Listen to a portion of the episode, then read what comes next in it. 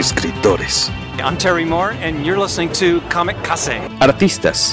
Hi, this is John Romita Jr., and you're listening to the Kamikaze Podcast. Hi, this is Mike Mignola, and you're listening to Kamikaze. Hi, this is Eric Powell, creator of The Goon, and you're listening to Kamikaze. Editoriales. Hi, this is J. Scott Campbell. You're listening to Kamikaze. Hi, this is Terry Dodson, and you're listening to the Kamikaze Podcast. Traductores. Hello, it's a Kamikaze from Grant Morrison. This is Gary Frank, and you're listening to the Kamikaze Podcast. Coleccionistas. Hi, this is Frank Cho, and you're listening to Comic Kazi. This is John Bogdanov, and you're listening to the Kamikaze Podcast. Editores. Soy Giuseppe Camuncoli, state escuchando el podcast de Comicase. Fan chiquillos. Todos están en el podcast Comicase.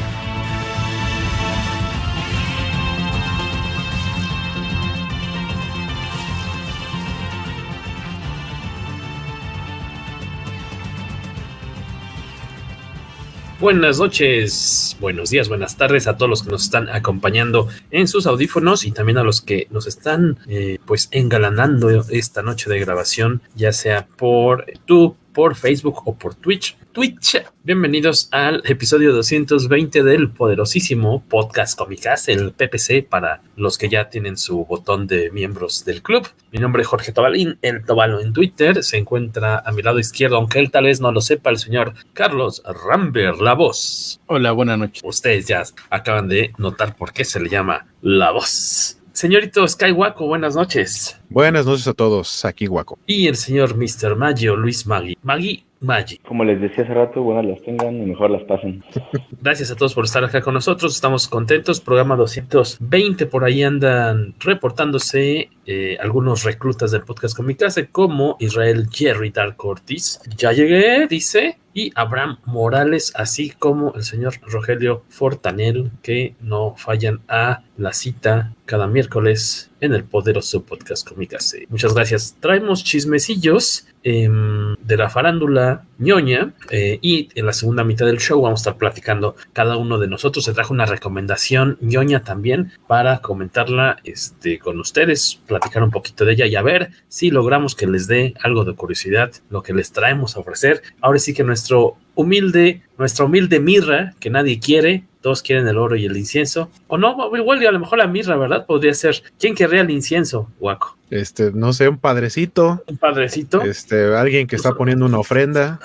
Nosotros les traemos nuestras ofrendas de corazón para que las disfruten. Eso, Un- eso esperamos. Un vendedor ambulante de Coyoacán. O tam- Bueno, sí, sí, también puedes vender este inciencitos, ¿no? Sí. Eh, vamos a, a arrancarnos sin, sin duda, pues es- considerando que hoy que estamos grabando es 17 de noviembre. Saludos, buenas noches a, a, a Lucar. A Lucar Sarturs, gracias por estar por acá. Eh, hoy estamos grabando en 17 de noviembre y eh, ayer apenas se estrenó por fin de mucha espera un nuevo avance, nuevo tráiler de Spider-Man No Way Jose. Y eh, pues la- las reacciones fueron eh, distintas, gente muy emocionada, gente también decepcionada, gente que se ha dedicado a escudriñar y a recortar y a hacerle zoom y a ponerlo este, de cabeza y correrlo al revés y en distintas velocidades el tráiler para ver qué le encuentran, ¿no? Yo sinceramente vi más gente emocionada que gente con quejas. Los que Tienen, los que tienen quejas, no entiendo por qué. Es como si todavía ni sale la película y creen que ya no les cumplieron algo, que no tendrían por qué cumplirles aparte. Y, y también he visto a varios quejosos que ni siquiera vieron el tráiler. O sea, ¿cómo? Ajá, solamente se quejan porque no está cumpliendo las, las expectativas de su hype. O porque eh, no es parecido a algo que haría Zack Snyder. Estamos hablando del rol. ¿Es gente de Durango? Como Valentín. Repartiendo, repartiendo. Como Vale García de la Coacha. No, creo que se parece un comentario de nuestro amigo el Rolas de Durango. Ah, el Rolas sí De- dijo, de- el Rolas dijo que, que, bueno, es que él, él sí está poniendo como su condición para ver la película si antes le confirman que salen eh, Toby y Andrew. Y como en este tráiler no se confirma, pues dice que seguramente no la va a ver. Y aparte, usualmente también esa gente coincide en que les cae mal Zendaya. Bueno, ahí sí me sumo a los. Todavía no gana, to- todavía no se gana mi corazón. ¿Qué tan profundo Qué tan profundo que. te sumes? A mí, a mí me cae bien esa Mary Jane. Se, pare- este, se nota que le mete mucho la idem. La Mary Sí. Jane. Sí. Sí. Sí, ve la su actitud relajadona, siempre como se le va la onda.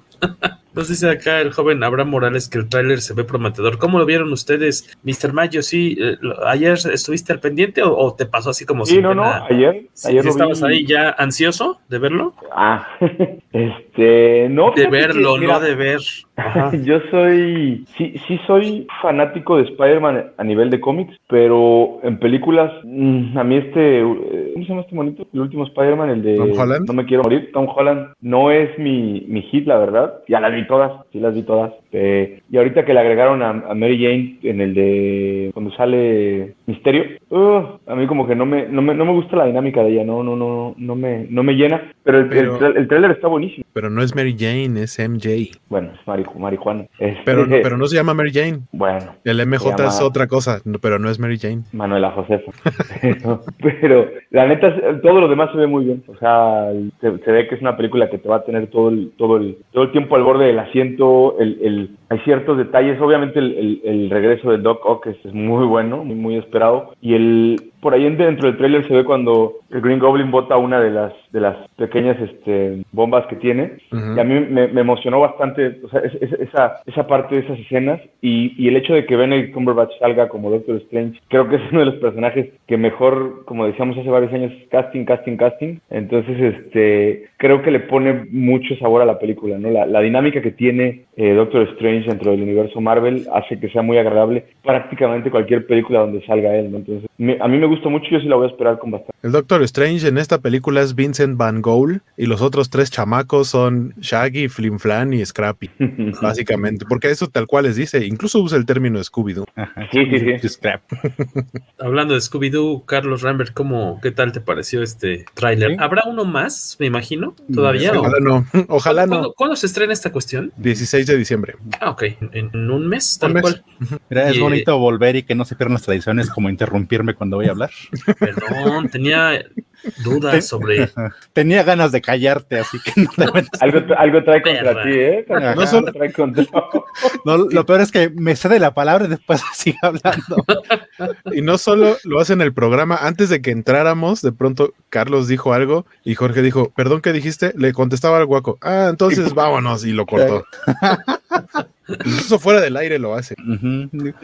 ahí me dio risa un comentario este, que después de pasar el trailer alguien dijo, entonces no está el Spider-Verse confirmado, eh, donde todo el trailer están diciendo que los villanos son otros universos. ¿Cómo chicos no va a haber Spider-Verse? lo único, que, no viste fue diferentes Spider-Man. O sea, no vimos ni tres Tom Hollands, ni vimos a Toby Andrew, pero como bien posteó por ahí el community manager de Comicase, en Brasil se filtró un tráiler, bueno, no se filtró, publicaron un tráiler un poquito diferente. ¿Qué tenía de diferente tráiler? ¿No era el movimiento del lagarto? Exactamente, al final del tráiler, en donde se ve que Spider-Man se está enfrentando a Electro, al lagarto y a Sandman, eh, hay un movimiento muy raro de parte del lagarto, como si le estuvieran dando un patadón en el hocico, pero el hombre invisible porque no se ve nada. A mí lo que me gustó mucho fue el cambio del traje de Electro. Eh, sí, está precioso, estoy de acuerdo. Ajá, se parece mucho a clásico cuando enciende sus poderes, se le hacen los rayitos en la cabeza como el típico traje este, este verde que tenía antes. Que ese estilo, ese diseño, si no me equivoco, o sea, de, que los rayitos hagan la, la, forma como de la máscara de la estrella que en los cómics se ve un poco ridícula, pero aquí se ve bastante cool. Creo que ya se había utilizado ese recurso, si no me equivoco, en el videojuego de Spider-Man. Checo y ahorita les. Exactamente. Ahorita les mostramos brevemente una imagen que se parece a la que se muestra en el trailer, exactamente la que hacía Guaco, en la que están como en una construcción, ¿no? Hay unos, en unos andamios ah, en, en la plena obra y vemos a Electro, eh, Lizard y Sandman atacando todos a la vez al hombre araña, pero la cosa es que Electro y Sandman, eh, perdón, Electro y Lizard se encuentran en los extremos opuestos, vamos, a, en las orillas, y ellos están atacando hacia el frente y Spider-Man está en el medio. Entonces, lo que se dice es que suponen que están borrados los otros dos hombres araña, que ahora sí que van uno contra uno, ¿no? Se están están este, enfiladitos, pero pues aquí le metieron. Más que borrados, va diría no agregados, porque no creo no que agregados, sea una escena real. Van a estar ahí colgados Tobey Maguire. Claro, claro, tienes razón. Solo para recapitular un poquito, Guaco, el, hace dos programas de, de, tenías cuando hablábamos del, de la última escena post créditos eh, de, de, Venom, tú decías que se iban a jalar a Spider-Man hacia allá, ¿no? ¿Esa era lo, la teoría? Sí, mi teoría es que Spider-Man va hacia el universo Marvel, de, pero de Sony, en lugar de quedarse acá. Pero al parecer por ahí salió como que ya había formado contrato para más proyectos, pero también eh, recién, no sé si apenas hoy o ayer, eh, entrevistaron a Tom Holland y él dijo que eh, como que él siente que a lo mejor ya fue como lo último de su Spider-Man, incluso soltó que lo que él sentiría como más natural es que continuara un Spider-Man, pero Miles Morales, no Peter Parker. Y, y, también mencionó que, que si él a los 30 años siguiera siendo Spider-Man es porque algo hizo mal. Eh, no, no me acuerdo ahorita cuántos años tiene, está todavía bastante chavo, pero o sea, vaya, él para él es como de, ok, siento que ya fui suficiente tiempo Peter Parker y a lo que sigue. Claro. A menos que Sony sí. diga, esa carreta de billetes dice lo contrario, Tom. Es correcto. Por favor, díganos antes de cambiar de noticia a aquellos que nos están escuchando, acompañando ahorita en vivo, ¿qué les pareció este, este tráiler? ¿Es lo que esperaban? ¿Los emocionó? ¿Qué, qué rollito, por favor? Saludos 25, a Félix. 25 años tiene Tom Holland, o sea que en teoría en 5 años ya no va a querer ser Spider-Man. Claro. Díganos qué les pareció, por favor, antes de cambiar de notita. A mí me, me gustó. ¿Qué dice el ¿eh? cacha? Yo no dije nada. dinero baila el perro. Ah, Ah, que con dinero baila el perro. Ah, pues así convencieron a, a Robert Downey Jr. para que fuera Tony Stark otro rato. Otro buen rato, pues cuántas películas aventó. A mí me gustó mucho esta escena en la, en la que pues se replica de cierta forma la caída de Gwen Stacy en ¿qué es? The Amazing Spider-Man en la segunda película, Amazing ¿no? Spider-Man 2. Que vemos aquí a MJ cayendo. Pero este, también la replican desde la primera película de Tobey Maguire. Sí, también desde la primera, y es Mary Jane la que cae del puente. siempre será, bueno, cierto, no, no siempre es este Gwen, en este caso es Mary Jane la que está cayendo, y por ahí decían, eh, lo- lo- ahora sí que ya los conspiranoicos, que si te fijas bien, la mano que se está acercando a tratar de tomar de la mano a, a MJ no es la mano de,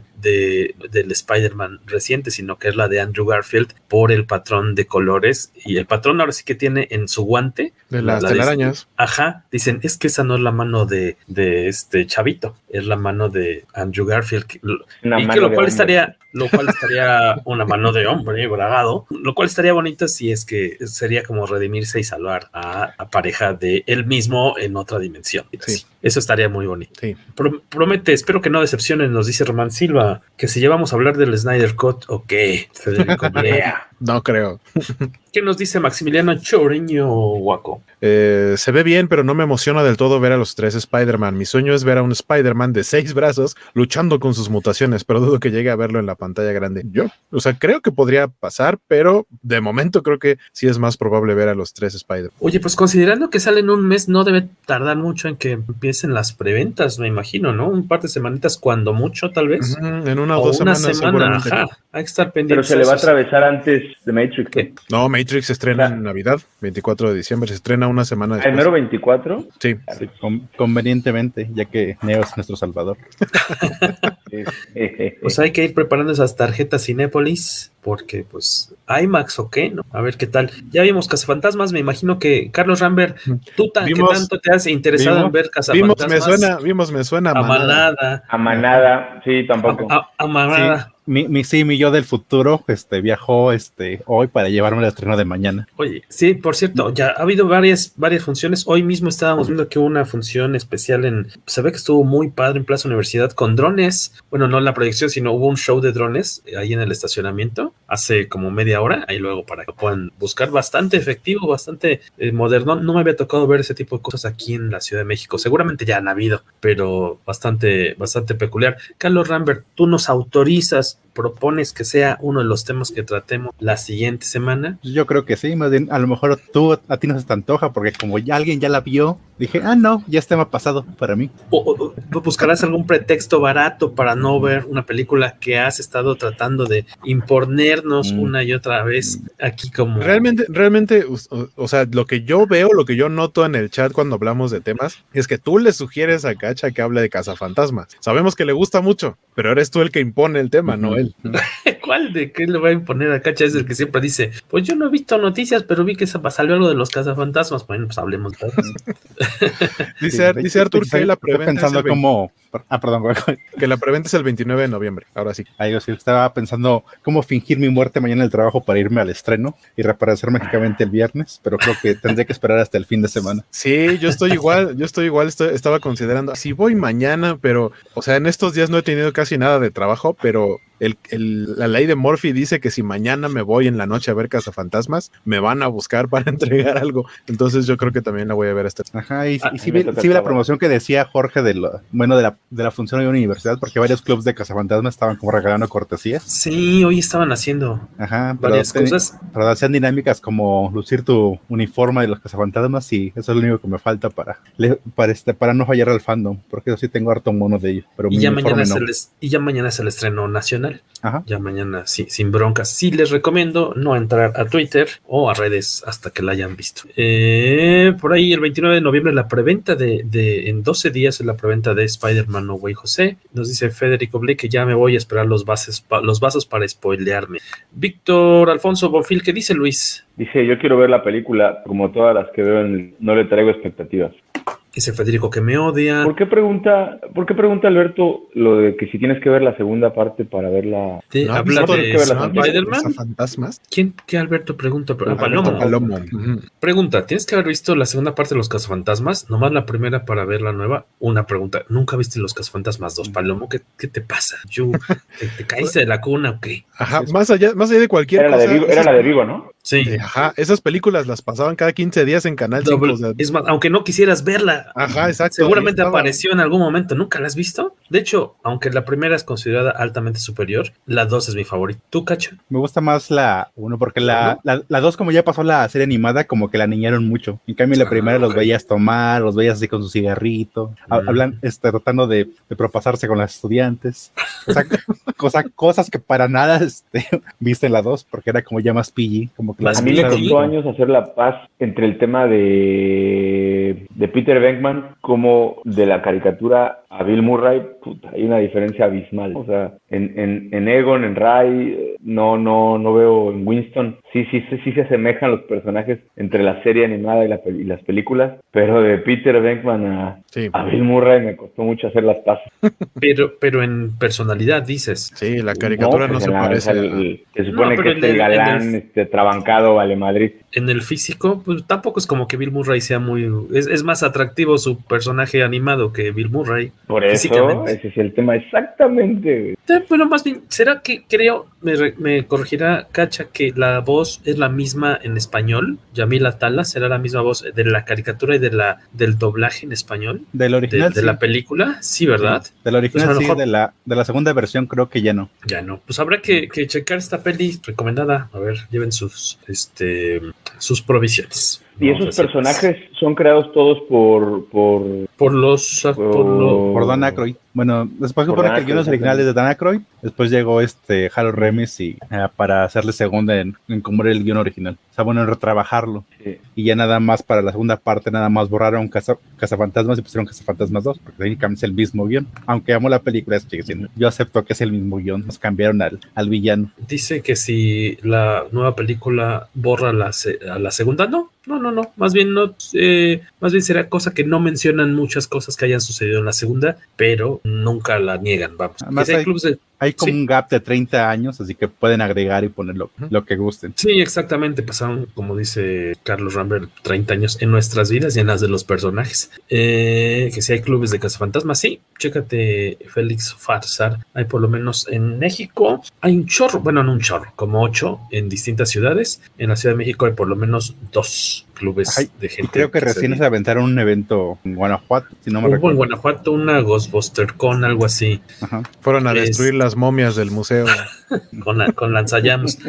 Oye, Carlos El, santo lo hubiera querido el santo approves, ¿no? Ajá. Eh, una nota que no habíamos comentado, que ya tiene como semana y media, una semana más o menos, que se estuvo, estuvo por ahí rondando, fue la de esta eh, cuestión que está metiendo en aprietos a la filmación de Black Panther 2. Black Panther 2 ya tiene título, lo que no recuerdo, ya tiene título oficial. Sí, Wakanda Forever. Ah, Wakanda Forever, así nada más. Te falta cruzar los brazos, Waco. Wakanda Forever. Wakanda Forever. ¿Cuál es la bronca aquí? Este, infórmanos nuestro corresponsal en Wakanda, Carlos Rambert. Sí, sí te escuchamos, Carlos. ¿Es en serio que nuestro corresponsal en Wakanda es Carlos Rambert? ¿Y no Wakondo? Estoy ahí de, estoy ahí de ilegal.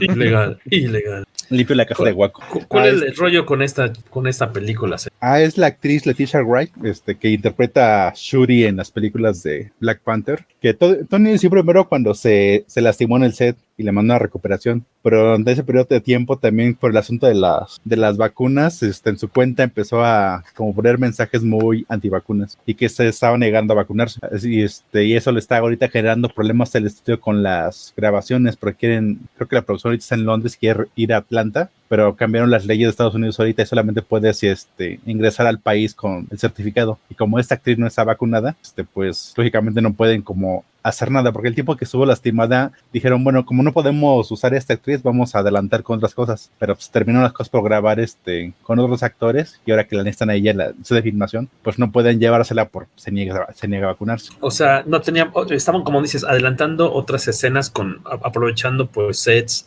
actores y demás, entonces. Ajá, en lo que ella se recuperaba de su accidente. Sí, que ya grabaron todo lo que podían grabar eh, en donde no estuviera ella involucrada. Y que, y que, en, y que en teoría, lo que, o sea, bueno, la noticia oficial es que lo que retrasó es que su lesión fue más grave de lo que se esperaba y su recuperación va a ser para principios de 2022. Entonces, tal cual, ahorita, por lo menos hasta principios de 2022, está, está parada la producción, están de vacaciones, en lo que en teoría se recupera, o también eh, es viable justamente eso de que no está vacunada y no puede ingresar a, suelo norteamericano si no tiene el certificado. Sí, a mí me está dando la espina como que lo de la recuperación es como que le están alargando en lo que tratan de convencerla de que sí se vacune. Aquí leía que dice Wakanda Forever tendría que haberse estrenado el 8 de julio de 2022, pero fue aplazada al 11 de noviembre buscando tener unos meses de margen. Y por ahí lo que se, comentaba en redes hace unos días era así, que, incluso el, eh, o sea, como se debatía un poco si porque hasta incluso algunos artistas de cómics decían así, pues ya unos a favor y otros en contra, así de, y pues si la recastean y ya, o sea, total, digo, tampoco es como que no pueda ser otro, no, no es un personaje al que estemos tan apegados todavía, bueno, a la actriz me refiero, tal vez hasta ni cuenta nos íbamos a dar. El problema del recast es que lo que suena muy fuerte es que ella es la protagonista de la película, ante la ausencia de Chadwick Boseman, entonces sí sería complicado hacer un recast de su personaje, o sea, lo que en teoría quiere, que querría Disney o Marvel Studios es que esta película fuera como una transición en la que hay algo de duelo por la, ausencia de T'Challa, que ella sea como la sucesora como interina y ya después o al final de esta película se llegara a una decisión de quién va a ser quien va a continuar el legado de Black Panther. O sea, digo, si se hubiera mostrado diferente en su postura de las vacunas y todo eso, potencialmente podría haber continuado ella como el personaje principal, pero más bien suena al otro. Saber en qué se resuelve esto. Supongo que ahorita debe salir más, más barato mantenerla aunque no quiera vacunarse que recastearle. Creo que ya que termine, pues ya le podrán decir adiós así. Ah, y dudo que mucha gente la, la extrañe con esa actitud que está tomando. Aparte porque pone en riesgo a los empleos de cientos, miles de personas, ¿no? Ajá. que llamen a Daniela Luján para recastearla, dice Arthur. Jolie para rescatarla. Es este, no, recastearla, este, ese es, ese, entendí la referencia, ¿eh? ah, era la que entró en lugar de, de quién, de Belinda. De Belinda. qué chiste tan bobo. Estuvo muy bueno a Lucas Arthur. qué, qué, qué, qué, qué, este nivel fino, de referencias están manejando aquí en el podcast. Muchas gracias por ayudarnos a hacer de este un mejor programa. le vamos a poner un punito más a tu credencial de tío. ¿Qué, onda con esos bigotitos de zapata? Dice Alberto Palomo Luis Sí, son acá de. Mmm.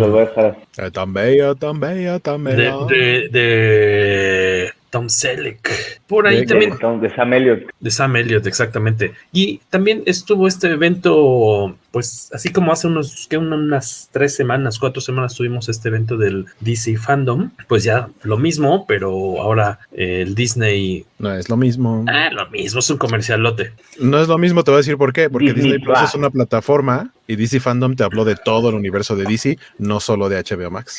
Ah, pero no es un comercialote. Sí, pero no es lo mismo. No, no, pero digo, ¿qué, como cuántas notas, cuántas novedades presentó el Disney Plus Day. Ah, ¿Cuántas, como cuántas novedades nos habrá aventado? Unas 30. Es un fue un evento mucho, más chico, mucho, más chico, que el DC Fandom. ¿Y qué, día fue hoy? ¿Es miércoles? Fue el, fue el viernes pasado. El viernes pasado. ¿Qué son así algunas de las cosas más atractivas que se presentaron? Por ejemplo, en el apartado de superhéroes, de series de superhéroes, decías que más que nada se lanzaron logos y algunas fotos. Salieron, salieron teasers, eh, que no trailers en sí. Salió teaser de Moon Knight eh, con Paul Dameron. Sí. Salió teaser de She-Hulk, que la verdad esa es la que, la que más llamó mi atención. Eh, ¿Qué más salió? Salieron logos, el logo de la serie animada de Marvel Zombies, que siento que va a ser más como un spin-off de What If. Eh, salió el logo de la la continuación, porque tal cual, tal cual va a ser una continuación de la serie noventera de los X-Men que se llama, se va a llamar X-Men 97, que 97 es el año en que dejó de transmitirse la serie o el año en el que terminó, porque la serie empezó en el 92. Mm, um, se anunció también que algunas películas, y supongo van a ir incorporándolo a, más del universo Marvel, de Marvel Studios, en formato IMAX. Eh, dice han dicho incluso Scott Derrickson, que fue el director de la primera película de Doctor Strange, dijo, pues nosotros grabamos en IMAX para que la gente lo viera en cine en IMAX, que hay mucha gente que no le ve mucho sentido a tener un formato IMAX casero, pero, eh, o sea, la diferencia es que van a ver, no van a ver las franjas negras que aparecen en las películas en formato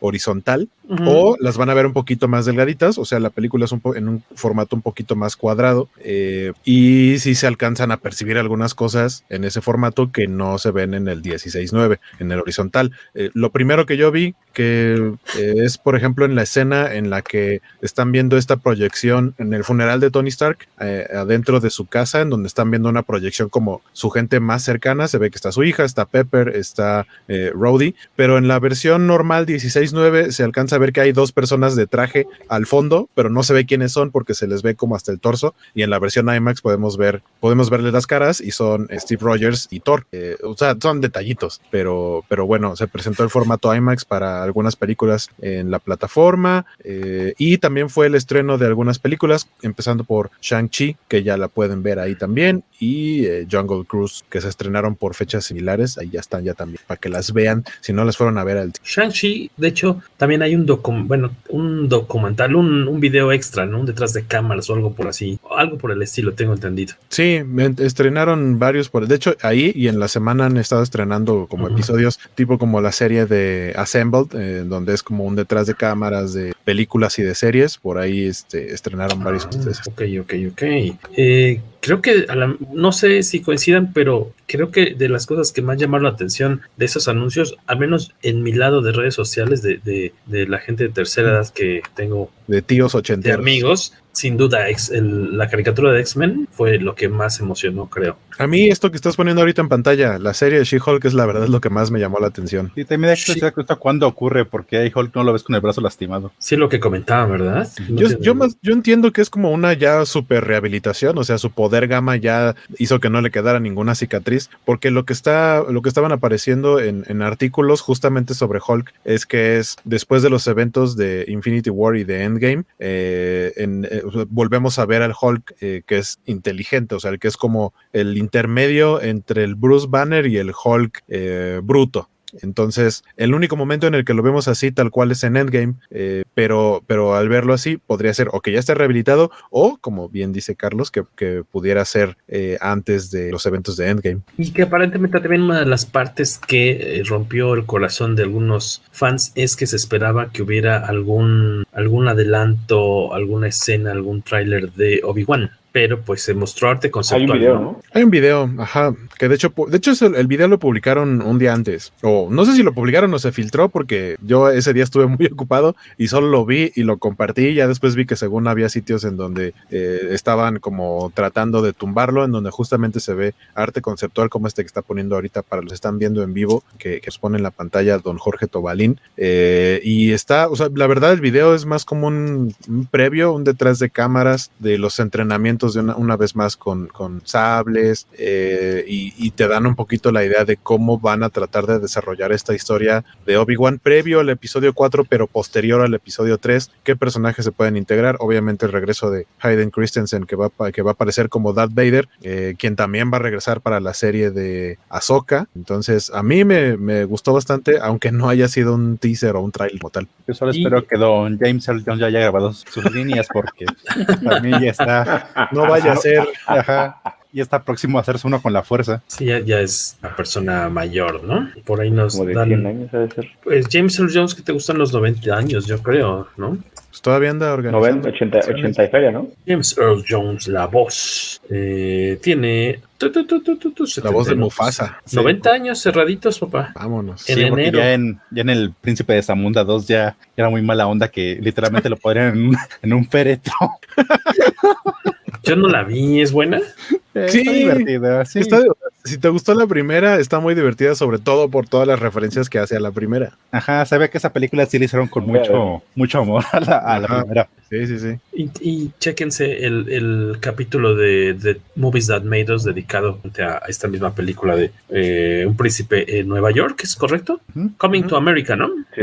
Coming sí, to America. Uh -huh. En otras noticias este, de primera línea, la, la de 8, eh, ¿qué nos dice aquí eh, Mr. Maggio? ¿Qué nos cuenta Miguel Ángel Vázquez Galloso? Acabo de regresar del súper y compré un shampoo de Robin. No tiene nada que ver, pero qué buena serie es Teen Titan Go. No más lágrimas. No más lágrimas. Para tus risitos, Miguel Ángel. Eh, buenas noches a la bandita Manuel Cancino, gracias por pasar por acá. Ah, de, de, de Disney, que, se, que, que, supongo que también le llamó la atención a, a Carlos. Eh, sacaron un póster, eh, como también medio teaser, de lo que va a ser la película de eh, los Rescue Rangers, los rescatadores ah, Chip y Dale, cierto. que en teoría Ajá. es más bien como, o sea, lo, lo, llaman un comeback, o sea, no es un reboot, no es un, no es una nueva im imaginación del, de los personajes, sino una especie como de continuación. Ajá. Ajá. Pero lo que todavía no queda claro es si va a ser como las de Alvin y las ardillas, que es live action con animación, o si va a ser completamente animación 3D, o si va a ser animación 2D, no han dicho nada de eso, solo sabemos que, que Andy Samberg va a ser Dale y ah, se me Las fue voces. eh, este um,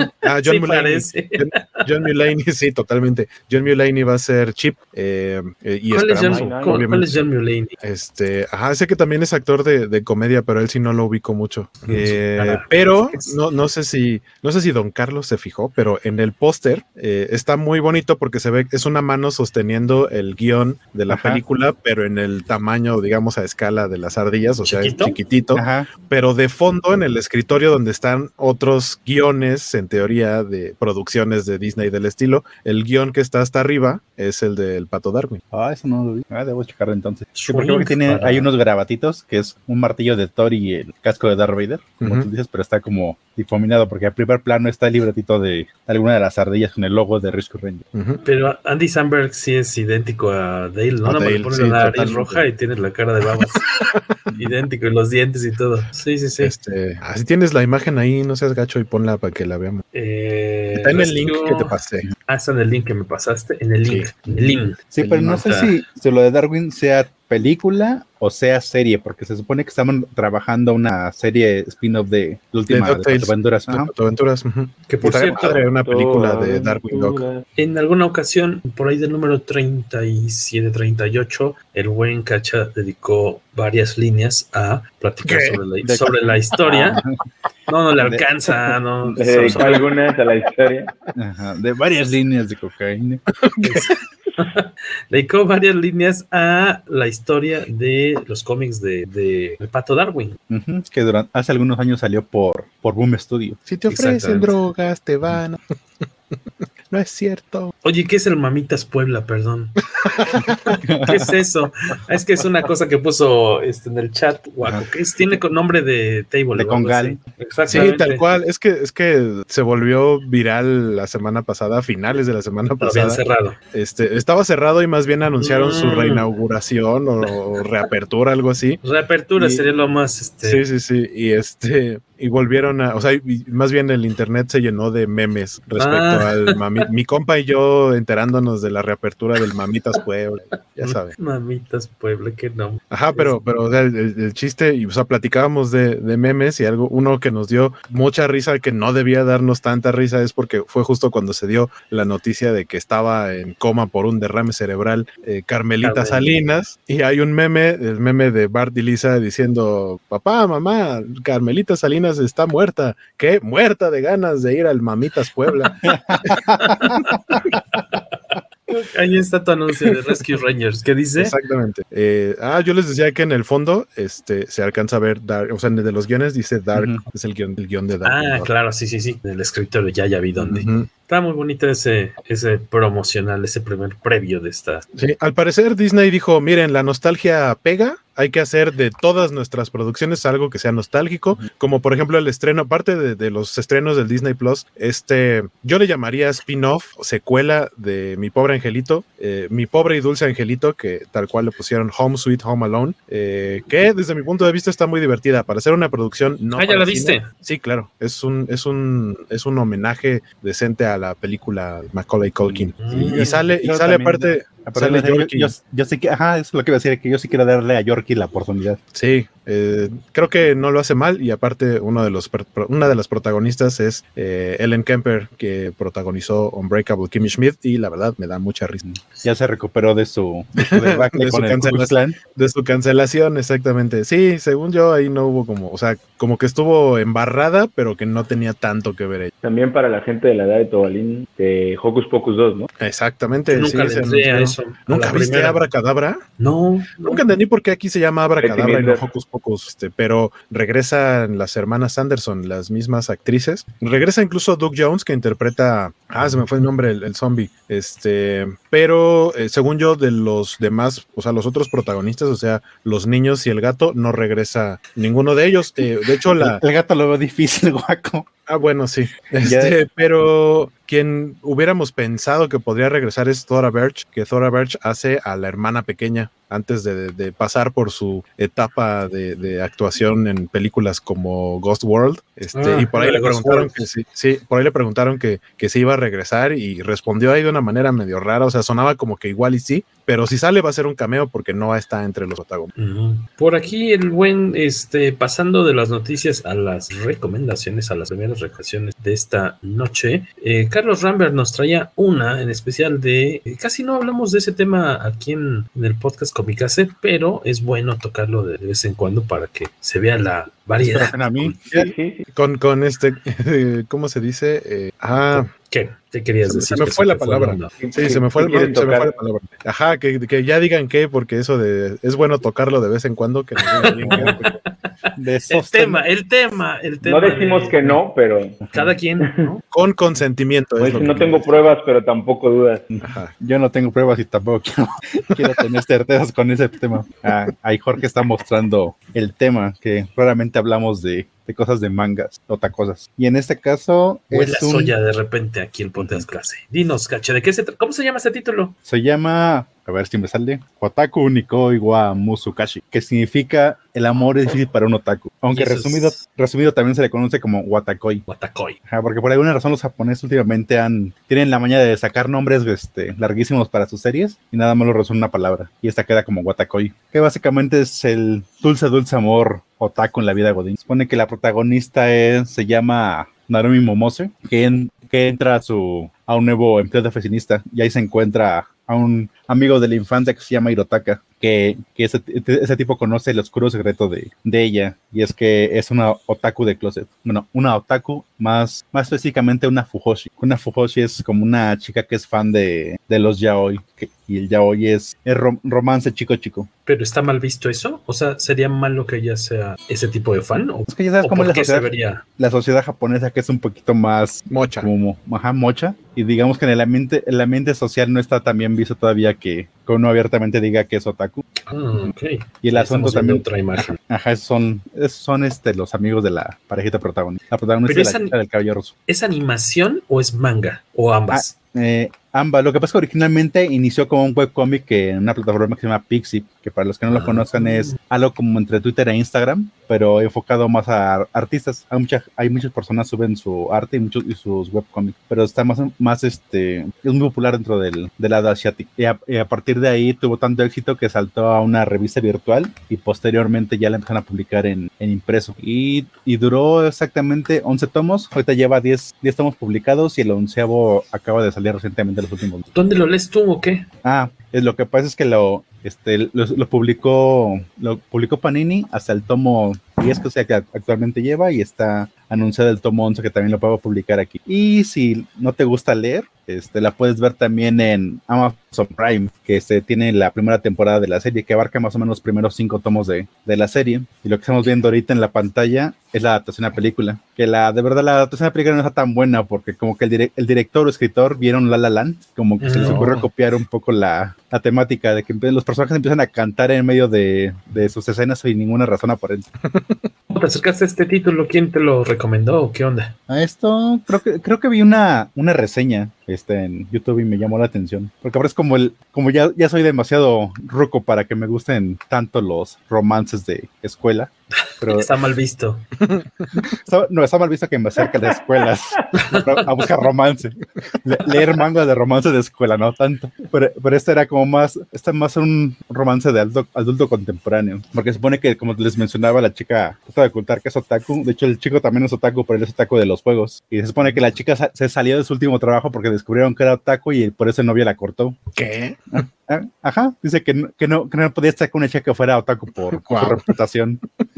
Y cuando se encuentra con su este amigo de la infancia, él le dice que, que como ella es otaku y él es otaku, ¿por qué, por qué no se hacen novios? Y este, que él, él nunca la criticaría por sus gustos y es más, hasta la apoyaría. Sí, la chica al principio como que no, no, este, no está muy convencida, pero pues le dice, pues va, sirve que, sirve que te uso de tapadera para que nadie me pregunte por mí. Pero poco a poco se va acomodando el, el romance entre ellos. Bueno, más, más ella hacia él se va enamorando, porque supone que ese chico era su amigo de la infancia y siempre estuvo enamorado de esta chica, nada más que es un tipo que, este, que es muy parco para hablar, así que rara vez este, expresaba sus sentimientos, así que se le fue viva la paloma hasta que años después regresa a su vida esta muchacha. Y como ve, ve un chance para... ¿Son tres? Este, ¿Son tres qué? ¿Son tres libros? No, son, ahorita van este 10 publicados y acaba de salir este el onceavo. Que de hecho el onceavo tomo que salió, este, salió en edición especial con el último OVA que sacaron, porque es la serie de anime que son 10, este, 11 capítulos y después sacaron tres OVAs. Los dos OVAs ya salieron y el último OVA salió, salió en recopilación con el tomo 11. Tienes razón, Jorge, totalmente. Te apoyo en lo que estás diciendo. Qué elocuencia la de Jorge Tobal. Sí. Nunca había dicho palabras tan exactas, precisas Hasta- y verdaderas. Hasta, hasta sí hasta da gusto que me calle. Oye, este, ¿qué te iba a preguntar? Eh, entonces ya, ya se concluyó, se terminó de publicar aquí con Panini, o sea, sí se No, logró no, aquí, sacar. aquí- aquí lleva 10 tomos. o sea, realmente Ah, es que lo- el tomo onceavo realmente tiene como unos 2, 3 meses que se acaba de, acaba de salir. Ok. Este, y apenas está en vías como despublicado. Digo, Panini ya anunció que sí se va a publicar. Supongo que no lo va a publicar junto con el Blu-ray, bueno, el, este, que salió en Japón. Pero este, pues, hay, y la edición de aquí está muy bonita. Está un poquito más grande que el tamaño manga normal y aparte viene muchas páginas a color. Realmente está económico. El, para hacer el tomo está como en 140, 150 pesos. Pues buen momento para empezar. ¿Y a estos se leen igual de atrás para adelante como el del, como el del Long Wolf and Co? Sí, sí, así es básicamente la lectura de Sí, ¿no? cualquier manga. Ajá. Aquí, No ¿quiénes son los autores de, de este manga? Ah, es una autora que tiene el, el, este, nick de Fujita, o, o Fujita. mujer. Sí, porque igual es- como en, mu- en muchos mangas, generalmente los autores se dibujan, se dibujan en, este, haciendo tiritas de este, este mes estuve haciendo el tomo, estoy muy cansada de todo. O estuve haciendo, estuve en un evento y ya se hace pequeñas caricaturas de ella, de, de su día a día. Así supe De su la. rutina. Entonces, la recomendación de don Carlos Rambert es que se busquen, es Uotakoi. Watakoi. Uotakoi. Aquí en México lo consiguen con Panini Manga Ya nos comentó que está la serie animada también y la película no tan recomendable. De hecho, pueden aventarse la serie en Amazon Prime los que tengan esa, esa plataforma y son este capítulo, capítulos bastante, bastante este, agradables. Bueno, más si eres como del Target, es un Godín, a lo mejor te, te llega por ahí el asunto. Es que la, la, relación de ellos en el trabajo y, y cómo este, viven su, su día a día este, llevando su relación Godín y, este y, ocultando que son otakus. Bueno, ella trata de ocultarlo porque a él realmente le vale lo que piensen de, de que, de que le gusten los juegos o no. Ahora nos vamos con el señor Luis Maggi, este que también quería recomendarnos un cómic. Si no me equivoco, es un cómic eh, ya retro, vamos, me refiero. Este es eh, lo que está rescatando de su librería, de su cómic, teca para todos ustedes. ¿Cuál, ¿Cuál es el que del que nos vas a platicar hoy, Luis Maggi? Esta es la primera miniserie de Catwoman y se publicó más o menos cuando tenías 20 años, en el 89. es de febrero a mayo del 89 que salió en cuatro, en cuatro ejemplares. La verdad es que andaba yo eh, recapturando mi aplicación que tanto me ufanaba, se llama Collectors, una cosa así, y se me borró todo. Necesito volver a capturar todos los cómics, si no voy a empezar a comprar repetidos. Y, y justo buscando en las cajas me encontré esta y, y la verdad es que me gustó porque es de la época en la que primero había un buen de miniseries, eh, también estaba la de Huntress en esa época saliendo, como que querían explicar algo de más a fondo el origen de, los diversos personajes que había, sobre todo en, la parte de DC, ¿no? Que, que, de esa época exactamente es la primera. Es, yo era más fanático y de, y de Daredevil, ¿no? Son, son los dos que, que DC, Marvel, DC en general y de Marvel Daredevil, ¿no? estos cuatro eh, ejemplares están escritos por una chica que se llama Mindy Newell. Ella, norteamericana, se retiró en el 94, pero sí se caracterizó porque también hizo una miniserie de Lois Lane un par de años antes y y escribía para la serie regular de Wonder Woman en el 85 aproximadamente. Y, y todas sus historias están muy centradas en un tema como de empoderamiento de mujer, también por eso escoge los tres personajes. Eh, nada más como dato cultural, está casada con, con John Higgins, de los que trabajan regularmente Josh Red o trabajaron en su momento Josh Red, este, Watchmen y varias cosas de, de 2000 AD, eh, escritor británico, dibujante, etcétera, etcétera. Eh, los, los dibujantes, el, el de los lápices es J.J. Birch, que no es alguien que realmente esté muy metido, o sea, que tenga un palmarés así enorme. Y en las tintas está Michael Blair. O sea, alguno, por ejemplo, Birch está en la misma serie de Green Arrow que a mí tanto me gusta de Aguaco, ¿no? La, la segunda que hubo donde Mike Grell dibujaba mal, pero escribía bien. Eh, él, hizo por ahí cinco o seis ejemplares eh, que se llama Blood of the Dragon, donde tiene alguna historia eh, en la cual también sale, ¿cómo se llama la arquera esta? ¡Ah! Se me fue el nombre ahorita. ¿Una la que, Con la que tiene un hijo Oliver Queen. Sí, la, la, Black Archer con la que tiene un hijo Oliver Queen. Uh, se me fue su nombre ahorita. Se me fue totalmente. Pero bueno, eh, ellos son los responsables. En los colores, Guaco, que es el experto, está Adrian Roy, que pues era quien se caracterizaba por hacer todo lo de Batman y todo lo de en aquella época. Eh, la historia básicamente funge un año uno, pero de Catwoman. Porque además es paralelo al, al, tema de Batman, eh, y lo vemos hasta en el primer, en el primer ejemplar, eh, todo gira alrededor de, desde que Selina es prostituta hasta que se emancipa como Catwoman y compra el personaje completamente, y, y, y en ese transcurso de los cuatro ejemplares, eh, básicamente la golpean, la violan, te dan a entender, no, no, lo dicen textualmente, y, y, un detective, y eso es algo para que se me hizo muy interesante, Flannery le, le da una tarjeta a Selina que como siempre ya era necia desde pequeña, eh, les da una tarjeta para que Ted Grant la entrene, que pues muchos sabrán que Catwoman tiene una relación de amistad muy fuerte con, con el boxeador o exboxeador Ted Grant, que también pues, se disfraza de, de, de, gato de repente para salir allá a ser un superhéroe sin poderes, eh, y, y, y, justamente aborda el tema de esta evolución de Selina a, a ser Catwoman, eh, en el primer ejemplar, por ejemplo, vemos algunas cosas interesantes como la gente que leyó año 1 eh, recordará que Bruce Wayne de repente sale con su con su beanie y con una cicatriz que se dibuja para, para, para pasar desapercibido y termina golpeando justo al, al chulo, al pimp de Selina y cuando por, por, intentar defender a Holly, que es como la, protegida de Selina y justo en, año 1 lo vemos como, como Holly le clava un cuchillo y Selina sale a la defensa de, de Holly, no necesariamente del, del, chulo de Stan. Y aquí vemos un pedazo de esa escena, justamente, eh, porque pues, están entrelazadas las historias. Vemos el origen del traje también, donde básicamente a, a Selina le ponen un traje para ver a un cliente eh, que tiene gustos pues excéntricos, ¿no? Y que a prostitutas las quiere disfrazadas de algo. Y es un traje de gato y ella al principio como que se siente incómoda de, de ponérselo y después pues ya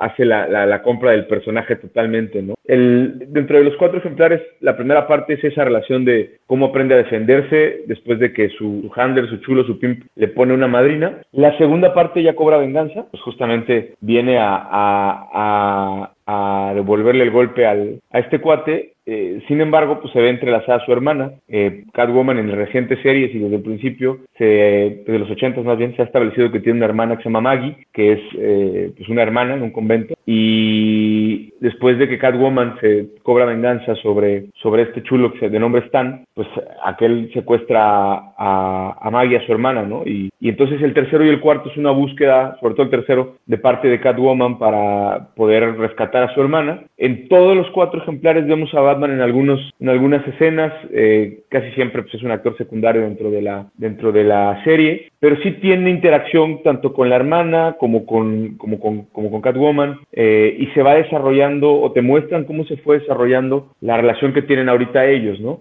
eh, en, el 1 y el 2 más o menos transcurren así, en el 3 ya hay un enfrentamiento y, se ven involucrados ambos, Batman, Catwoman y este personaje, y, en el cuarto viene un tema más, más eh, pues un poquito más, más duro, ¿no? Porque también aborda un tema de corrupción policíaca y abuso de autoridad de parte de un capitán hacia una de las, chicas que, que ejercen como, como prostitutas, ¿no? Entonces, eh, pues es una serie de cuatro números que, si ustedes me dicen, a mí las portadas me encantan, son portadas completamente negras, traen algunos títulos que ya hoy, pues si ven las portadas en general, sobre todo en la parte de DC, se ha perdido y, y entre empezar con cuatro o cinco portadas que existen, eh, pues se pierde un poquito el tema del, del cómic. Creo que esto hasta Beto Calvo alguna vez lo dijo. Eh, se vuelve un tema de coleccionismo y no de disfrutar la lectura de la revista en sí. Entonces estas cuatro portadas se ven muy bonitas, reflejan el, el, el, lo que va a suceder dentro del cómic, ¿no?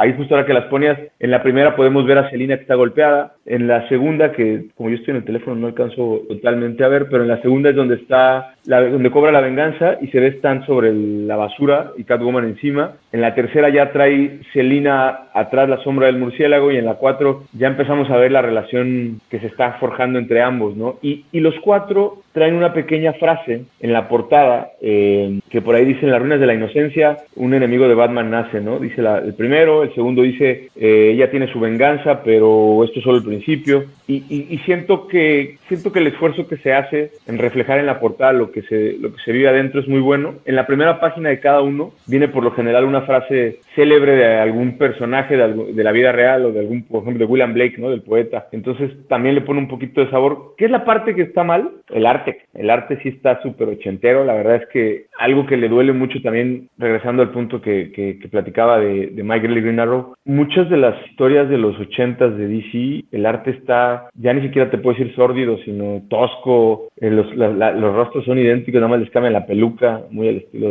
de, Campbell, Scott Campbell. Este, entonces, esa parte te deja un poquito que desear en la parte, en, en, el interior del, del, de los ejemplares, pero realmente la dinámica de conversación las relaciones. Uno se encuentra cómics por todos lados que los lees y dices chingado, o sea, qué diálogo tan fuera de lugar o tan inverosímil, ¿no? Y, y aquí sí habla un poco del, de la dinámica de la prostitución dentro de la ciudad, del tema del clásica monja, la, hermana Elizabeth, que es una monja que en el fondo es dura y parece malvada, pero tiene el corazón bien, los policías hasta dónde se deben o no meter en algo que pues al final no les o no les corresponde o no les va o no está dentro de las funciones o no les va a derivar algún beneficio. Eh, creo que los diálogos son bastante bien llevados, son congruentes, son inteligentes y eso hace que la historia sea interesante, independientemente de que pues no envejeció adecuadamente el, arte, el, dibujo hoy pues 20, 30 años después, ¿no? Entonces, este, yo sí la recomiendo para los que son fanáticos del, del Bati-Universo, específicamente de Catwoman, porque es un muy buen complemento a lo que se vive en año 1 en Batman, y yo lo llamaría el año 1 de Catwoman también. Eh, está disponible en línea para leerse. Eh, no estoy seguro del, ejemplar físico, la verdad es que yo me lo topé en uno de esos viajes que, que tengo ya una librería que se llama BMW Books y, tuve la fortuna de comprarlo a precio de portada. Pero sí, sí es este algo que vale la pena para tener en la, biblioteca y para leerlo en línea si se puede. Perfecto, y siguiendo con las recomendaciones comiqueras, antes de cerrar con la de Waco, eh, yo me aventé a buscar cómic que me había llamado la atención ya hace algunas semanas cuando vi que era una de las novedades eh, que ya estaban por estrenarse este, este mes, noviembre, y hablo de The Human Target número uno de Tom King, y, eh, escrito por Tom King, este famosísimo escritor de, desde hace algunos años muy, muy popular con su trabajo en Batman y otros títulos, y con arte muy, muy atractivo de Greg Smallwood, de Human Target. Es un personaje ya eh, pues, viejito de, DC Comics. Estaba yo, este es mi primer acercamiento con el personaje. E, es un, eh, viene desde los años 50, ya ha tenido un par de, versiones, el mismo personaje de DC Comics. Eh, eh, fue creado en el, déjenme les digo, si, no me equivoco, es en el 52. Ahorita rápido se los, se los confirmo. Y en años recientes ha, ha sido eh, pues reactualizado, bueno, actualizado por otros equipos creativos. ¿De qué va este, esta serie de, de Human Target? Uh, déjenme un segundito, nomás quería confirmarles. La primera vez que aparece este personaje de Human Target es en su eh, identidad, en la primera entidad del personaje fue de Fred. Bainable eh, apareció en Detective Comics 201 en el 53, creado por Edmond, Edmond, Edmond, Hamilton y uno de los clásicos también de DC Comics allá en la edad eh, de plata, Sheldon Moldoff. Y después hubo un, pues como unos 20 años después, en el 72, en Action Comics 419 vuelve a aparecer el personaje, pero es retomado por Len Wein. Ustedes se acordarán, el, creador pues, este, de personajes como Wolverine, editor de Watchmen, eh, co-creador de Swamp Thing. Y también, eh, y dibujado por Carmine Infantino, aparece nueva cuenta el, título de Human Target, allá en los 70, en los inicios de los 70. En años recientes, como les comentaba, estuvo a cargo de Peter Milligan bajo el sello de Vértigo, tuvo una serie durante los años 2000, desde el 2003 al 2005, por ahí 21 números. Después tuvo eh, otra otras apariciones en cómic. Incluso lo, lo, más cotorro de esto es que ha tenido dos series televisivas de muy poco éxito, pero eh, vamos, aquí nunca se estrenaron en, México. Le estamos viendo ahí en pantalla un poquito del arte eh, de interiores, el arte a cargo de Greg Smallwood, muy, muy bonito, como, como pintadito, no sé cómo lo, lo podríamos, este, me, me, recordó en cierta forma un poco el, arte de el, el creativo que está a cargo en este cómic que reseñamos de también de, de Tom King, el, no el de Vision, sino el de Mr. Miracle. Mr. Miracle. Uh -huh. me, me, recuerda un poquito el arte, eh, es muy, muy, muy atractivo. ¿Y de, de qué va? Eh, esta, no, lo que no sé si es miniserie, supongo que sí, porque es, este número es el Book One de, de, de cinco dólares. Te presenta de nueva cuenta a, a, Human Target. Es un, un personaje que lo que él se dedica es, es un maestro del disfraz, es muy hábil, eh, ahora que físicamente eh, domina varias eh, artes marciales y él lo que se dedica es a eh, tal cual a ser un blanco humano, a sustituir a aquellas personas que están bajo la mira de algún asesino o de algún supervillano. Aquí lo interesante en este primer número de Human Target es que el, protagonista, su, chamba es eh, sustituir o tomar el rol del ex Luthor, a quien en el primer número intentan asesinar, eh, sin éxito obviamente. En las primeras páginas intentan mat matar al protagonista del cómic y pues resulta que no es, no es, no es Lex Luthor, pero eh, en cierta parte de este primer número la historia está narrada un poquito en flashbacks porque empieza casi casi diciéndonos que a este personaje eh, está a unos días de morir porque descubre que está envenenado y entonces tiene, si no me equivoco, son 12 días para resolver su propio, su, su propio asesinato, ¿no? Su propia muerte. Y es muy interesante porque todo indica que la, las pruebas que le hacen este, ahí unos miembros en el laboratorio de la Liga de la Justicia después de que tiene un, un, accidente de vehicular porque por este mismo veneno que tiene circulando en, su sistema eh, empieza a tener eh, molestias, termina estrellándose en un árbol después de haber ido a, ver a Lex Luthor para contarle, oye, ¿sabes qué? Pues quién te quiere matar, o sea, eh, ¿quién será? Vamos, obviamente muchas personas quieren matar a Lex Luthor, pero ¿quién será así? ¿Quién tú crees que sea la persona que te trae ahorita sobre en la mira? Después de eso es cuando tiene este accidente, lo llevan al cuartel de la, ni siquiera es de la, de la justicia, es de la Sociedad de la Justicia, eh, donde lo, lo analizan, lo, lo, examinan y unos días después le dicen, ¿sabes qué? Es que lo más más loco de todo esto es que eh, rastreamos el, el, veneno que traes tú y coincide con un, una sustancia, un químico que solamente pueden haber tenido los miembros de la Liga de la Justicia, de Kate Giffen y de estos que adora Carlos Rambert, la Liga de la Justicia de Guy Gardner y Beatle, este, y, y Blue La de los noventas, ¿no? Ted ah, ajá, todos ellos, y de hecho, eh, este primer número te muestra una foto de, del equipo de, de, esa época, y, y, y este se me, se me olvida si, si, el nombre es Doctor Midnight, si le estoy cambiando de nombre a este miembro de la Sociedad de la Justicia, dice, vamos a analizar esto, vamos a llevar, mandárselo a Batman por, porque, porque él, él seguramente nos puede ayudar a, identificar qué carambas es el veneno que traes circulando y que te va a matar en unos cuantos días. Le dice, no, no, no, nada de Batman, es mi muerte, es mi misterio, yo voy a resolverlo. Pero él más bien como que se echa, se tira a la derrota y dice, pues ya valió madre, ¿no? Ya fue. Hasta que le llaman de nueva cuenta a Doctor Midnight y dice, ¿sabes qué? Es que lo que traes tú solamente lo puede haber tenido un miembro de la Liga de la Justicia, porque ellos fueron a una misión quién sabe dónde y son los únicos que pueden haber regresado con eso en su, en su sistema. Y entonces empieza ahí el, el, misterio, el cliffhanger para el número 2, que me imagino que se va a poner muy bueno, porque pues es detectar si eh, la, la, pregunta que, que avientan ahí es a qué miembro de la Liga de la Justicia habría, habría estado como ya tan desesperado como para de plano intentar matar a Alex Luthor y sin querer pues llevarte entre las patas, ¿no? Eh, el arte está precioso, no hay mucho, no, no encontré ahorita muchas imágenes en, en redes, pero eh, yo creo que eh, el color, la composición, en verdad todo es bastante atractivo, no, no, no va a lucir mucho aquí en pantalla para quienes estén con nosotros, pero es un trabajo muy, muy bonito, se ve muy, muy artesanal, se ve que le echan mucho cariño, mucho, mucho cuidado, muchas horas de trabajo. La verdad se lo recomiendo. Este, debo confesar que, confesar que lo primero que se me antojó fue porque era un número uno y dije, es un buen momento para entrarle a algo que yo no conozca, aunque es un personaje de los años 50, ¿no? Pero el, el arte lo que me atrapó de inmediato. Greg Smallwood, que es el, el encargado de la parte artística,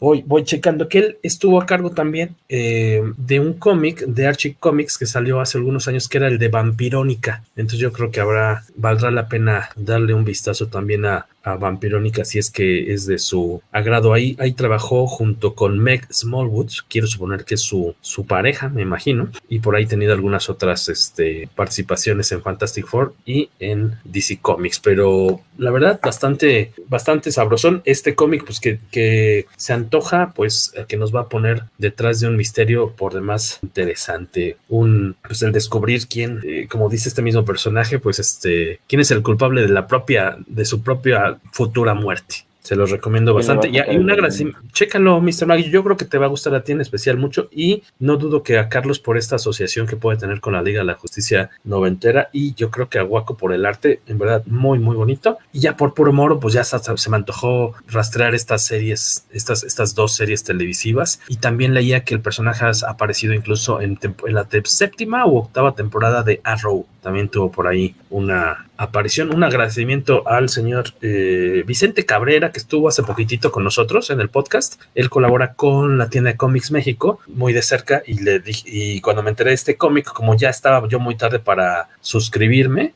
ahí en Comics México, me dijo, no te preocupes, yo checo si hay uno, te lo apartamos y pues muchas gracias Vicente, en verdad valió la pena, aparte tiene registrito acá, barniza registro como pueden ver en pantalla, este, todos los puños de varios personajes de la Liga de la Justicia están apuntándole a la espalda, ¿no? A protagonista y también la, la silueta del, del personaje está en barniza registro, eso supongo que es lo que hizo que costara más de lo debido este cómic, pero 10 de 10. Mm, por aquí nos dice, mira, de Palomo, que eh, eh, este personaje salió en Arrow en dos episodios exactamente. Federico Blay dice que Greg Smallwood es una pistola viviente. En verdad, qué bonito trabajo. ¿eh? Yo no, no, no lo conocía, amigo Federico. Y eh, Maximiliano Choreño dice: Sí, se estrenó la serie de Human Target por ahí de 2010. En Canal 5 transmitieron las dos temporadas, que son las únicas que tuvo. Muy buen dato, Maximiliano. No, no estaba al tanto, la verdad, de, de la existencia. Que tengo entendido que se desvía como de la historia principal, porque leía yo que en la serie de tele él no toma el lugar, lugar, no reemplaza a la persona a la que quieren asesinar, sino que se mete mucho en su vida, se vuelve así como desde su compita, o sea, está ahí al ladito como para pues tratar de estar ahí luego, luego en el momento de, de mayor peligro. Me gusta la portada, parece película.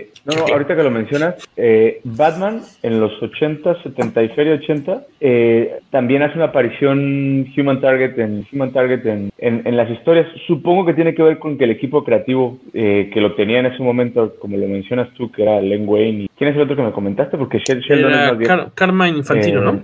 Ah. Carmine, exactamente. En, en algún momento Bruce Wayne tiene algún tipo de atentado y resulta que pues no es Bruce Wayne, ¿no? Es él realmente quien está ah. haciéndose pasar por Bruce Wayne. Entonces, esa recientemente uno de mis proveedores regiomontanos de, de cómics de esa época, este, lo adquirí, lo estaba leyendo, ¿no? Que él, él hace su aparición también en alrededor del 78, 81 más o menos. Me parece, la, me gustó la portada, parece póster James Bond, dice Palomo. Sí, me gustó mucho esa estética, está muy chidín. Pero ya, no más de Human Target, vámonos para ir cerrando con esta cuestión con el señor Waco, que va a dar aquí el, volantazo porque también pues, queríamos eh, que cada uno trajera un tema que le haya apasionado en semanas recientes, algo que estuviera viendo, ya sea un, un material retro o algo muy nuevecito. En caso de Waco es algo bastante reciente que estuvo en boca de muchos hace apenas unos días, Waco, ¿no? Pues yo diría que está porque todavía no termina y es una serie de Netflix, es una animación es una miniserie de nueve episodios, de los cuales apenas van seis. Eh, estrenaron cada semana, tiene dos semanas que, se estrenó. En cada semana han estrenado tres capítulos, vamos en el seis. Este viernes en la noche, o sea, sábado a las cero horas, se estrenan los últimos tres capítulos. Y estoy hablando de una serie animada que se llama Arcane,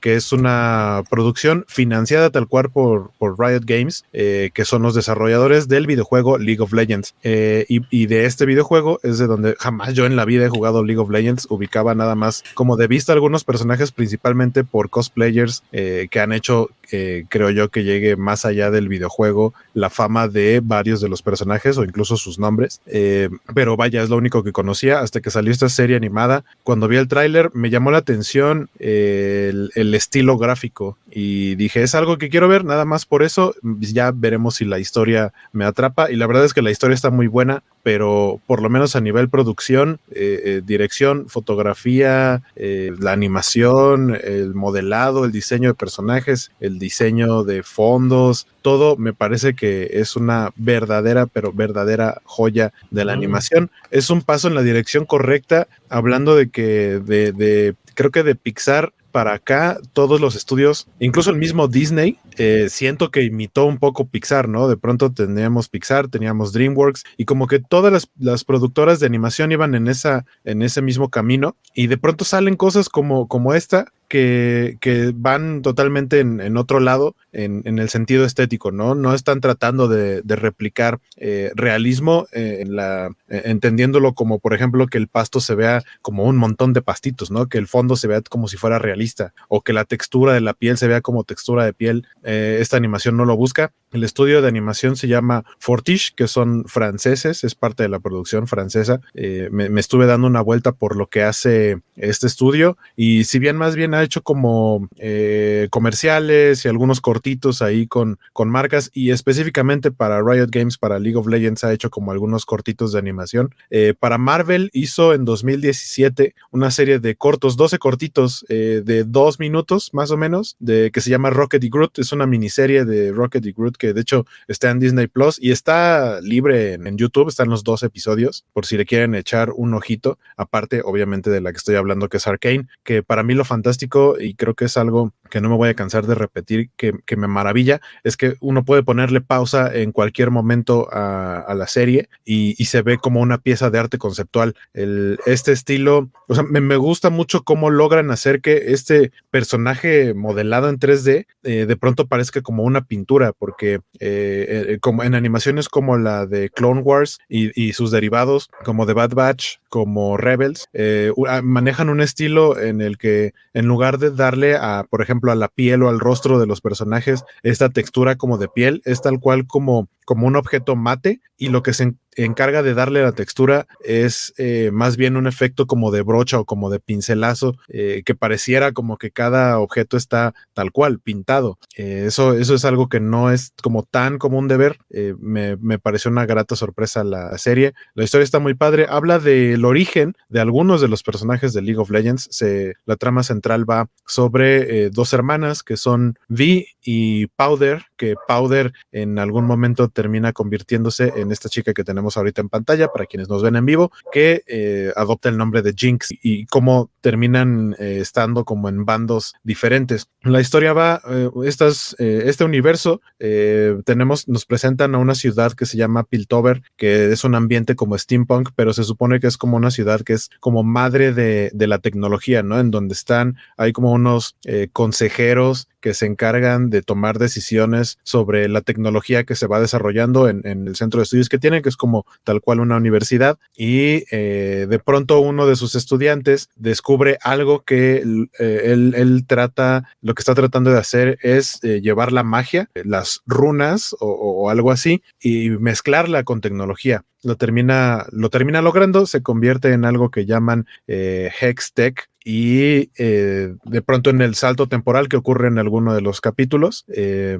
se supone que se convierte, ¿no? Como en, no sé, como, como la invención prácticamente de la teletransportación, no sé, eh, hay avances tecnológicos muy, muy, muy grandes, pero al mismo tiempo nos van contando la historia de los personajes de cómo esta ciudad, mientras es algo súper evolucionado, súper tecnología y, aparentemente todo es, está como en orden y demás, existe un submundo o una ciudad que está por debajo en donde eh, pues básicamente todo es oscuridad. Eh, ahí es donde se está desarrollando eh, una, una especie como de droga que vuelve a la gente como monstruos, pero no deja de ser una droga, entonces es una, una onda como adictiva. hay como delincuencia y de pronto, por lo menos hacia donde parece que va la serie y por lo menos a lo que muestra el tráiler de, este último, los últimos tres capítulos, eh, es que va a haber un choque entre, entre estas dos sociedades que están en el mismo planeta, pero vaya, o sea, el desarrollo de los personajes, creo que no hay un solo personaje que, que, digas, ah, ese no me interesa. Todos, aunque sean los más pequeños, tienen una parte importante. Eh, la, animación, la serie está diseñada para, eh, para que la vean personas de 16 años en adelante. Yo de pronto tenía como la idea de, sobre todo viniendo de un videojuego, juego. Eh, a lo mejor,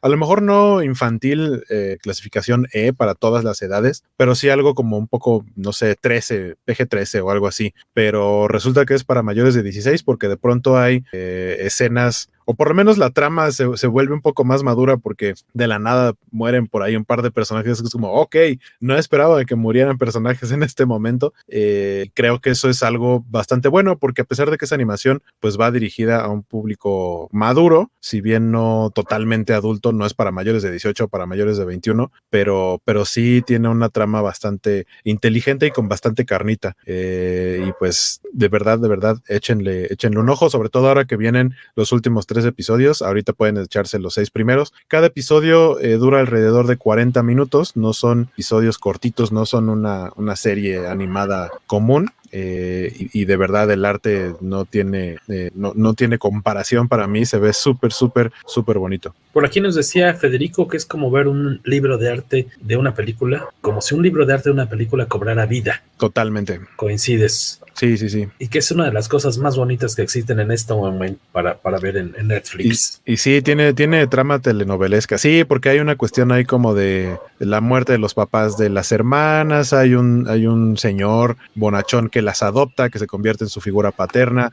pero que en algún momento las tiene que proteger y una de ellas comete un error y como que se, separan eh, por ese error. Es una, es una onda así, como dice Federico, muy telenovelesco, pero la verdad es que está bastante buena la historia. Y hubo un eventote, ¿no? De lanzamiento de, esta serie, porque vi que hasta incluso hubo un hubo cosplayers latinas que fueron a, no sé a qué parte, a Los Ángeles. a Los Ángeles, sí hubo un evento en Los Ángeles y según yo aquí en México también hubo algo, o sea, incluso hubo, hay un lugar, no sé si todavía esté, la verdad no creo porque fue hace dos semanas, pero según yo había un lugar donde incluso montaron, no sé si llamarle escenarios o escenografía, pero sí había como photo opportunities, pues. Mm. No, y la verdad no me acuerdo en dónde estuvo. Allá en Los Ángeles, si no me equivoco, le tocó ir a Nadia Sónica, me parece que es mexicana. Sí, sí, sí. Y de Argentina fue esta chica grandota, esta... ¿De Argentina? Valentina, Valentina, Valentina Krip, ¿no?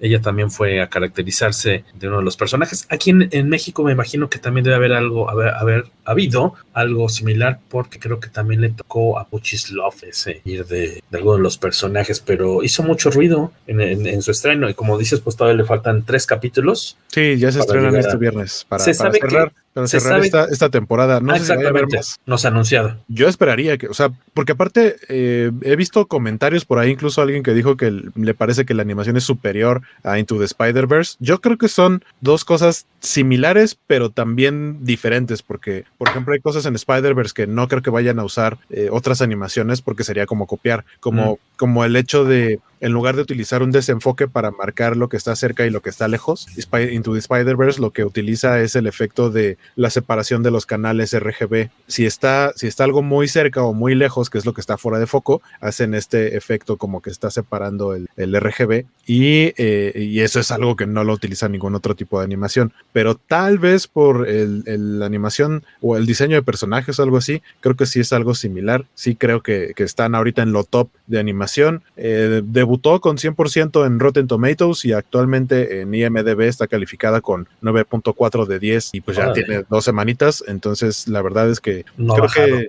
Ajá, no ha bajado. En general tiene una calificación muy, muy alta y está, si no me equivoco, a nada de destronar a la más reciente serie exitosa de Netflix, que fue el juego de Calamar, como la serie más vista de Netflix, eh, que, rompió récord de esa serie y, y Arkane está cerca de, de rompérsela al juego del Calamar, que si lo logra hacer, pues poco le duró el gusto. Alberto Palomo, también aprovechando que estamos hablando un poquito de Netflix, nos recomienda ver Blood of Zeus. Yo la tengo marcada, Palomo, y no me refiero a la serie en el sistema y no la hemos ah, visto todavía. Ah, También ah, sabemos que está buena, pero no le hemos entrado. Hay una palabra, deben tener una palabra para mordidas, no. Pero eh, dice Blood of Zeus es de los mismos que hicieron Castlevania y Masters of the Universe. 10 de 10. Yo te iba a decir, pues sí, por el resorte del calzón, pero... Sí, la tengo bien marcada por el resorte. A esa altura no se pone. Exactamente. Pues a, checarla entonces, Arcane. También existe en versión doblada, me imagino. Sí, hay doblaje, eh, está, sí, está doblaje latino y la versión. El, en el audio en inglés, eh, ubico que la voz de una de las protagonistas, que es V, la voz es Hailey Steinfeld, que la vamos a ver ya la próxima semana como Kate Bishop en la serie de Hawkeye y ah, que fue la voz y que fue la voz de, de Gwen Stacy en Spider-Verse. Ok. Y que está en todos lados esta morra. Me cae muy bien.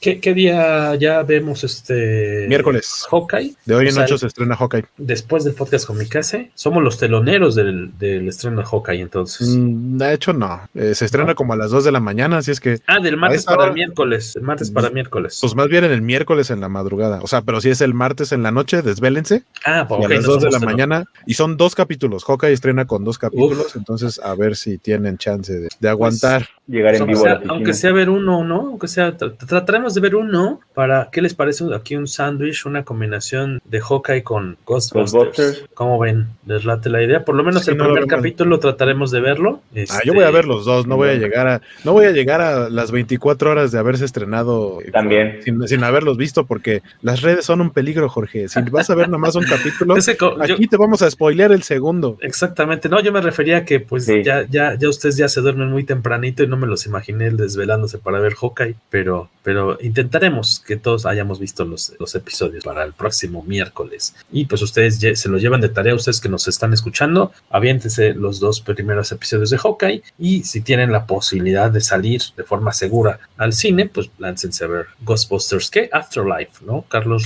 Así es. Bueno, yo me arriesgaría a morir y saldré al, para sí. Este, y saludos a Vic, dice Vic Mercado, para salir ya de esta cuestión. Hola a todos, y el maestro Beto Calvo sigue invadiendo, invadiendo, sería evadiendo a Hacienda, cuando nos acompaña otra vez. De hecho, hace rato apareció mágicamente en el ah. chat del podcast con mi casa, así que este, aquí estoy. Aquí estoy, los estoy viendo, culéis, los estoy viendo desde acá, desde la esquina, como un psycho killer. A ver, el señor si ya se, se digna a regresar. Esperemos que ya su situación con, Con este, Hacienda. a, a Zendaria ya esté resuelta y pueda salir a la luz de nueva cuenta el señorito. Oigan, pues gracias de la por República sus- de Tonga. ya, ya que lo dejen, aunque sea a nado, que venga. Gracias por sus- sus recomendaciones. Hubo surtido rico, platicamos de cómics viejitos, cómics nuevos, de chismes, de manga, que casi no lo hacemos. Está chido, porque aparte, este, aquí quien lee más manga es el señor Carlos Rambert. Si ustedes no han visto sus fot- fotos de su, de su cuarto, de su, de sus libreros con los tomitos, está cañón. Sí, sí le mete al manguita. Este, pues no, nada más queda despedirnos, este, agradecerles que hayan estado aquí en el ah, episodio 220, déjenos sus recomendaciones, sus comentarios. Si les gusta este programa, por favor, hashtag tantita madre, denle retweet, póngale estrellita, aunque sea media estrellita en Apple Podcast, pero póngale algo, caramba, póngale un comentario, no es posible que tenga tres calificaciones, o sea, Como dice, o sea, justamente aquí es donde entra el hashtag. Tantita madre, exactamente, por favor, o sea, sabemos que lo escuchan, déjenos de perdida un comentario, aunque, aunque, aunque sea, está bien chacal el programa, pero pongan algo, Manifie- manifiéstense, qué buen surtido de, eh, buen surtido rico de temas, Rogelio Fortaner, muchas gracias, que descansemos, y también nos han recomendado por mucho que dicen que está bien chida la serie de tele de Chucky, más de un amigo han, han comentado que le dieron en el clavo, que está muy, muy buena. Y de Es- yo vi una lista que de todos los, los productos que ha existido de, Chucky, secuelas, ajá. es la que está mejor calificada que cualquiera de las películas, Después de la primera. de todas, incluyendo la Ah, primera. incluyendo la primera es mejor Sí. producto que la primera. Ok. Sí, sí, la calificaron como el mejor producto de Chucky. Yo me Bueno, quedé con ganas. Tampoco el listón estaba muy alto. Sí, no, o sea, todas están, creo que la más alta, su mejor calificación era como de 76% o algo así, 80, me y esta está arriba de ganas 90. De ver la película reciente de Chucky en la que la voz era Mark Hamill. Ujú. Esa Yo sí me la vi. gustaría ver. Por la onda de, de que pues ya es como una cuestión mucho más moderna. ¿Estaba decente? Pues se me hizo como, se me hizo como Chucky cruzado con Love, Dead and Robots, con esta idea de Oh. otra vez. O sea, en lugar de que sea voodoo, es inteligencia artificial que cobró vida Ya, y ya, se ya, volvió mala. O sea, es Chucky es Skynet con la voz de Mark Hamill. Mm, entendido y anotado. Pues trataré de rastrearla y ver esta nueva serie. Es de Stars, ¿verdad? Me parece. De Star Plus. Star Plus. Star Plus no tenemos Star Plus. Sí. Ah, sí tenemos Star Plus. tenemos. es que hoy nos toca, ya acá al señor Guaco le tocó hoy pagarle el Disney Plus, ¿no? La Sí, llegó, yo desperté alarmado porque a las 2 de la mañana un cargo así de ¿qué? ¿Qué compré en la madrugada? Yo estaba dormido a esa hora. Fue Debo la dejarme el celular más lejos, ¿no? Ajá, No fue la dormir con el celular al renovación, la renovación Ajá. de la anualidad de Disney. ¿Cuánto Que se metiera el- tu tío en la madrugada se sentía menos feo. No, ¿qué tr- qué triste. ¿Cuánto salió el- la zancadilla de, de La Plus anualidad el de año? Disney Plus está en 1600 pesos. 1600, o sea, como a 120 pesos, 110 pesos el año, más o menos, el, el mes, Más, más o menos. Sí. Este, saludos a Juan Carlos López, ya nos dejó cinco estrellitas, pero ponlo- ponlas en, el- en la plataforma. Muchas gracias, Juan Carlos. Las van, a ir a, Cola- las van a ir a poner, pero en Twitter y en Facebook. Colaborador en los de- comentarios. colaborador del número más reciente de Comicase, su artículo sobre el águila descalza. Búsquenlo ya. Envío Comicase, Roberto.com. Este. La existencia de un águila descalza implica la existencia de un águila con tenis o algo un así. águila con crocs. Ajá. Hoy sí hubo de Tocho, Sí, Román Silva, exactamente. Y Ju Hernández está contenta porque ya mañana se va a ver Ghostbusters. Eso sonó muy mal. Mañana se va a ver Ghost, ver Ghost- ¿Quieren ver, ¿Quieren ver Ghostbusters? Levanten la mano. Mira, pero mira eh, en, en tu defensa, ella solita se ensartó. Saludos, Ju. Este, muchas gracias por ponernos dedito arriba o dedito abajo. Esperemos que no sea el del medio. Mientras no sea el del medio, todo está chido. Pero sí, ahí pónganos calificación, comentarios, no nos dejen, no nos dejen morir solos. Este, Yo, yo no lo quise decir, pero, pero Federico ya lo puso en los comentarios. no lo vamos a decir en voz alta, ¿o sí? Cuídense mucho, señor Federico. No, Gracias sí, por sí porque hay gente que no sabe, güey, Ah, bueno, en el audio. Nuestro, eh, a nuestro estimado eh, fandom, Público, público Blé. auditivo. público auditivo y no auditivo. ¿Qué dice Federico Blake? Ah, que otra, Pájaro otra, Consuelas. el pájaro consuelas es otra de las versiones en el multiverso del águila descalza. Está el Águila pájaro descalza. Está- en el águila descalza está el pájaro consuelas. Dios santo, ¿a dónde hemos llegado? Eh, te mandamos un gran abrazo, Ju. Disfruta la, eh, la película, ya que la estaremos comentando la próxima semana. Pues ya, es hora de despedirnos. Es momento de bajar la cortina, apagar la luz, poner el candado, poner el candado, apaga el refri de allá atrás, guaco. Este, Este, poner- guardaste, poner- guardaste los quesos, poner los el sombrero, el sombrero o la, cor- la corbata en el picaporte. Exactamente. ha llegado el, el momento de desaparecernos y decirle adiós al programa 220 del poderoso señor Carlos Luis Maggi, Waco y Jorge Tobalín. Gracias por haber estado con nosotros esta noche de podcast. con-.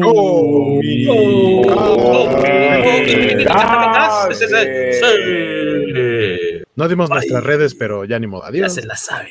Ya la tienen.